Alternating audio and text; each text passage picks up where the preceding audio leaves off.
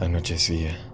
Eran las seis y media de la tarde mientras manejaba solo sobre una de las carreteras más desoladas de un lugar que no quiero especificar. Escuchaba música a todo volumen mientras disfrutaba del camino, rodeado de un hermoso y poco denso bosque, el cual me provocaba una sensación de bienestar y paz que no puedo describir, ya que estaba alejado de la civilización y por ende en armonía con los paisajes de otoño en completa y tranquila soledad.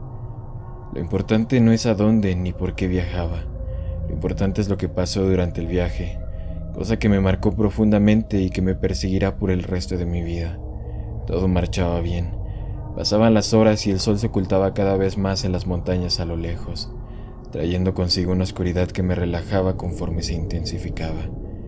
Hay que aclarar que el pueblo más cercano estaba a casi cuatro horas del punto donde me encontraba, por lo que la única cosa en la que debía de preocuparme era de no quedarme sin gasolina, asunto que afortunadamente tenía cubierto. En eso de las 8 de la noche me percaté de que pasaba por un lugar con mucha neblina, así que disminuí la velocidad y centré toda mi atención en el volante, ya que odio conducir de noche con neblina, pues no tengo una muy buena vista que digamos. Por razones que consideré normales, comencé a tener una sensación de intranquilidad que poco a poco iba aumentando. No me sentía seguro, y eso me causaba una preocupación que me hizo parar el carro en la orilla de la carretera y revisar Google Maps para ver cuánto me faltaba para llegar a mi destino, y así ver si me convenía llegar u hospedarme en un hotel en el pueblo más cercano, pues temía que en todo el camino hubiera niebla, o peor aún, que lloviera. Después de una profunda pero rápida reflexión sentado en mi coche en medio de la nada, decidí continuar y ver si la niebla continuaba hasta llegar al pueblo. De ser así me quedaría a dormir en un hotel y continuaría hasta el amanecer. A pesar de que mis nervios parecían disminuir, ya que me acostumbraba a la propia niebla, tenía la sensación de que todo el tiempo pasaba más lento. Al mismo tiempo que mis ganas de orinar se intensificaban y la vibración del carro no me ayudaba en nada, hasta el punto de orillarme parar el carro y bajarme a vaciar la vejiga sobre una piedra gigante que estaba al borde de la carretera. Lo malo es que al bajarme del carro, automáticamente me sentí todo lo contrario a seguro, así que me empeñé en realizar esta tarea lo más rápido posible, pues temía que fuera a haber animales salvajes cerca, aparte de que mi campo de visión era corto, mis temores comenzaron a volverse realidad, ya que mientras orinaba, comencé a sentirme observado desde uno de los árboles que se hallaba a pocos metros de mí, al principio hubiera relacionado la sensación de ser observado con mi paranoia, lo que quería decir que no era nada ni nadie, de no ser porque juraría haber escuchado una débil e intangible voz que vino desde ese árbol y que inmediatamente me paralizó, al tiempo que se me erizó la piel. Como pude corrí al auto, abrí la guantera y saqué una linterna. Ya con la linterna encendida apunté hacia el árbol y para mi sorpresa no vi nada. Intentaba calmarme, buscando cualquier explicación lógica a esa voz que claramente oí y me paralizó. Tal vez fue el miedo de sentirme observado lo que hizo que oyera algo que realmente no estaba ahí, o tal vez fue un animal lo que provocó ese ruido que percibí como una voz. No sé, pero si de algo estoy seguro, es que lo sentí tan real que me hizo correr hasta el auto y prepararme para lo peor en caso de que hubiera alguien ahí. Finalmente, sin pensarlo más, opté por subirme el cierre, subirme al auto y continuar con mi camino, no sin antes ponerle seguro a todas las puertas. Tenía la esperanza de que al oír música dejara de pensar en tan terrible experiencia, pero esto no ayudaba mucho, ya que mi corazón seguía latiendo de manera agitada y sentía náuseas de tan solo pensar en la posibilidad de que realmente algo me acechó mientras hacía del baño, algo desconocido. Intenté otra cosa, poner la radio en algún programa nocturno para distraerme de mis pensamientos, Lamentablemente me encontraba en un lugar donde la señal no era muy buena, por lo que me resultó difícil sintonizar una estación que no se oyera con interferencia. Al final lo logré y pude centrarme en el programa más que en cualquier otra cosa. Volví a sentirme tranquilo y seguro. Esto me ayudaba a pensar con más claridad y a analizar mejor la situación a la que me había enfrentado. Aún así, preferí no pensar más en eso hasta llegar a la ciudad. Apenas eran las nueve y media de la noche la niebla continuaba, pero eso ya no me importaba tanto después de la desagradable experiencia a la que me había sometido. Lo que sí me extrañó fue que empecé a sentir frío, un frío que aumentaba cada vez más y que me incomodaba, ya que tenía todas las ventanas del auto cerradas y un suéter que me hacía sentir calor en momentos. Pero de un segundo a otro ya sentía el ambiente helado, así que miré el termómetro del auto. Vaya sorpresa que me llevé cuando vi que este marcaba 21 grados Celsius, aun cuando yo me sentía a 10 grados. Al final, simplemente pensé que era debido al susto que me había llevado hace un momento, por lo que traté de ignorar esa sensación. Igualmente comencé a sentir hambre, por lo que busqué una estación de gas en donde parar para comprar algo de comer y un café para aguantar al menos hasta llegar al pueblo. Me costó un poco, pero pude encontrar una estación pequeña e iluminada al lado del camino, por lo que me estacioné fuera de la tienda de conveniencia y me adentré en busca de algo de comida. Al principio me dio la impresión de que estaba sola, pero luego vi al cajero saliendo del baño, impresionado por ver a alguien ahí a estas horas y con esta neblina.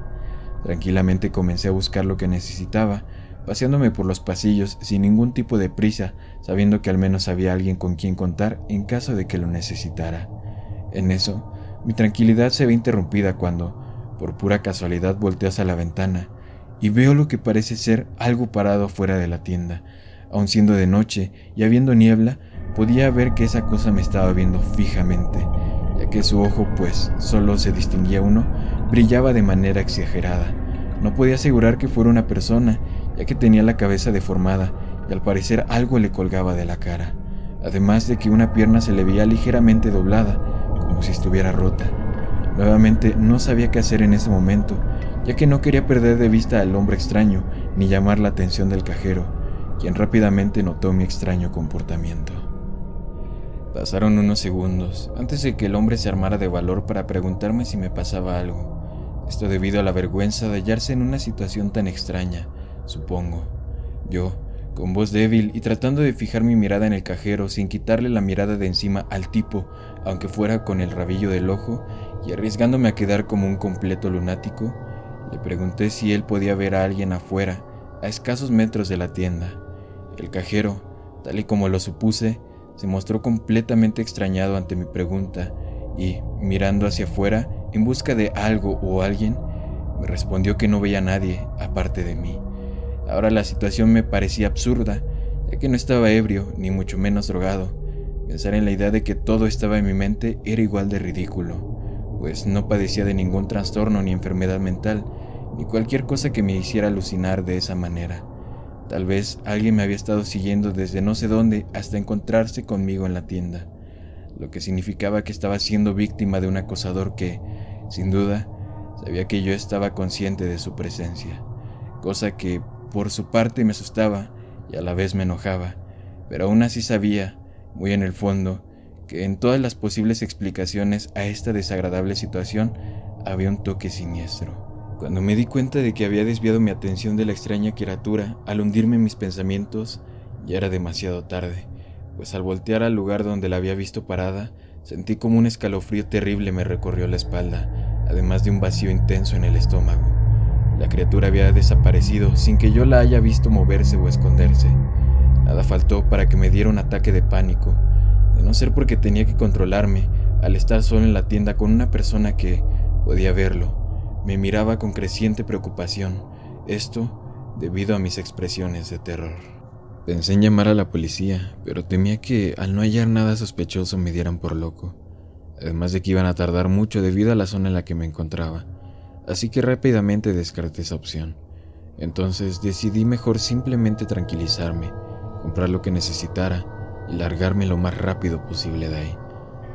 Ya en la caja, listo para pagar, intento disimular lo más posible mis nervios por salir a la oscuridad, ya que tenía miedo de que esa cosa me estuviera esperando allá afuera.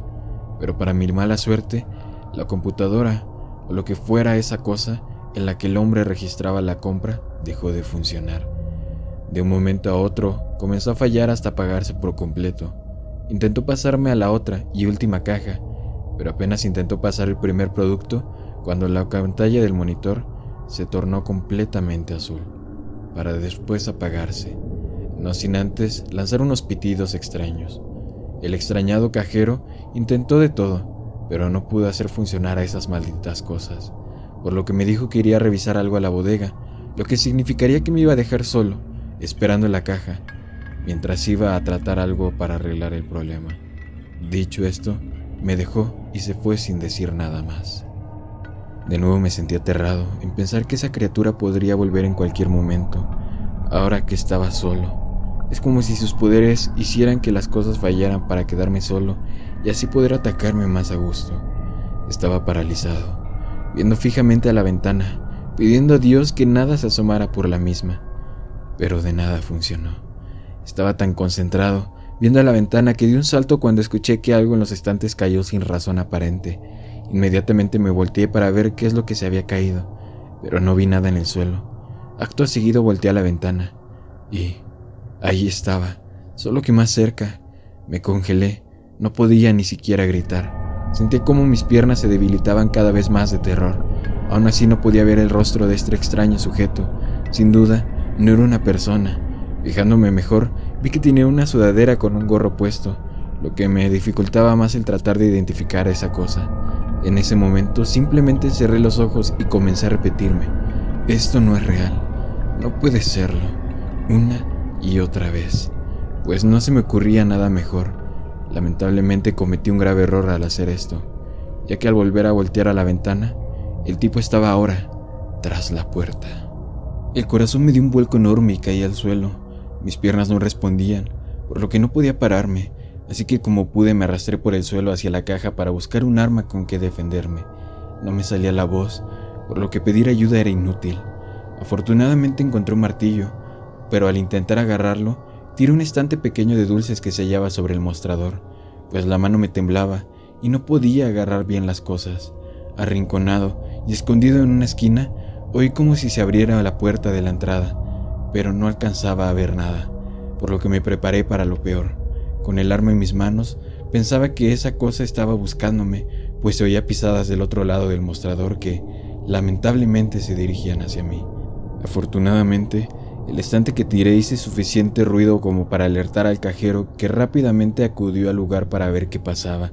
Y agarrando fuerzas de donde fuera, salí corriendo de la tienda, con el martillo, y rápidamente metí la llave a mi carro para abrir las puertas lo más rápido posible, pero ésta se atoró, por lo que en un intento desesperado por entrar al carro, rompí la ventana de la puerta con el martillo y me corté la mano. Encendí el carro y pisé el acelerador. No dejaba de pensar en no voltear atrás por ninguna razón y concentrarme en llegar a la civilización lo más pronto posible. Estaba tan asustado que no me explico cómo es que pude lograr conducir ahora que lo recuerdo. Es en ese momento que delante de mí veo al mismo hombre que había visto en la tienda. Tenía la cabeza desfigurada y lo que le colgaba de la cara era su ojo, salido. Gracias a la neblina no tuve tiempo de verlo desde antes y alcanzar a frenar, por lo que lo esquivé y me estrellé con un árbol. Pasaron los minutos y comencé a recuperar la conciencia de lo que había pasado. Estaba herido, tenía cortadas por todas partes, pero podía salir de ahí y gatear para pedir ayuda, pues no estaba tan grave por lo que traté de salir del carro y, una vez afuera, llamar a emergencias, pero mi celular estaba destrozado, así que no me quedó de otra más que tratar de gatear hasta encontrar ayuda. De pronto, el carro estalló en llamas. Afortunadamente lo suficientemente alejado estaba para que no me pasara nada, de no ser porque la criatura salió del fuego dentro del carro y me comenzó a arrastrar hacia las llamas. Finalmente, justo cuando estaba a punto de ser devorado por el fuego, despierto en una ambulancia rumbo al hospital del pueblo. A la mañana siguiente estaba casi recuperado. El doctor me dijo que el cajero que estaba en la tienda llamó al 911 cuando oyó el choque del carro, pues solo recorrí 100 metros antes de estrellarme, y que cuando me encontró estaba inconsciente, rápidamente me sacó del auto, pues temía que se fuera a incendiar. También mencionó que es muy peligroso conducir con niebla y en la noche, ya que hace muchos años un hombre que conducía ebrio chocó al desviarse de la carretera con un árbol y murió de camino al hospital. Fue una experiencia horrible, ya que se le había salido un ojo y su cabeza se había desfigurado por el golpe. Lo entendí todo, pues resulta que lo que había orinado la noche anterior no era una piedra, sino un memorial puesto en el lugar del accidente para recordar a este hombre, cuyo espíritu se enojó por esto. Una semana después de aquel incidente, decidí ir a la estación de gas a agradecerle personalmente a la persona que salvó mi vida además de disculparme por la actitud tan extraña que tuve esa noche. No le quise contar lo del hombre. No creo que esté de más el decir que al pasar por el memorial lo vi parado detrás del árbol que, supongo, le causó la muerte. Y sí, Ese hombre estaba viéndome.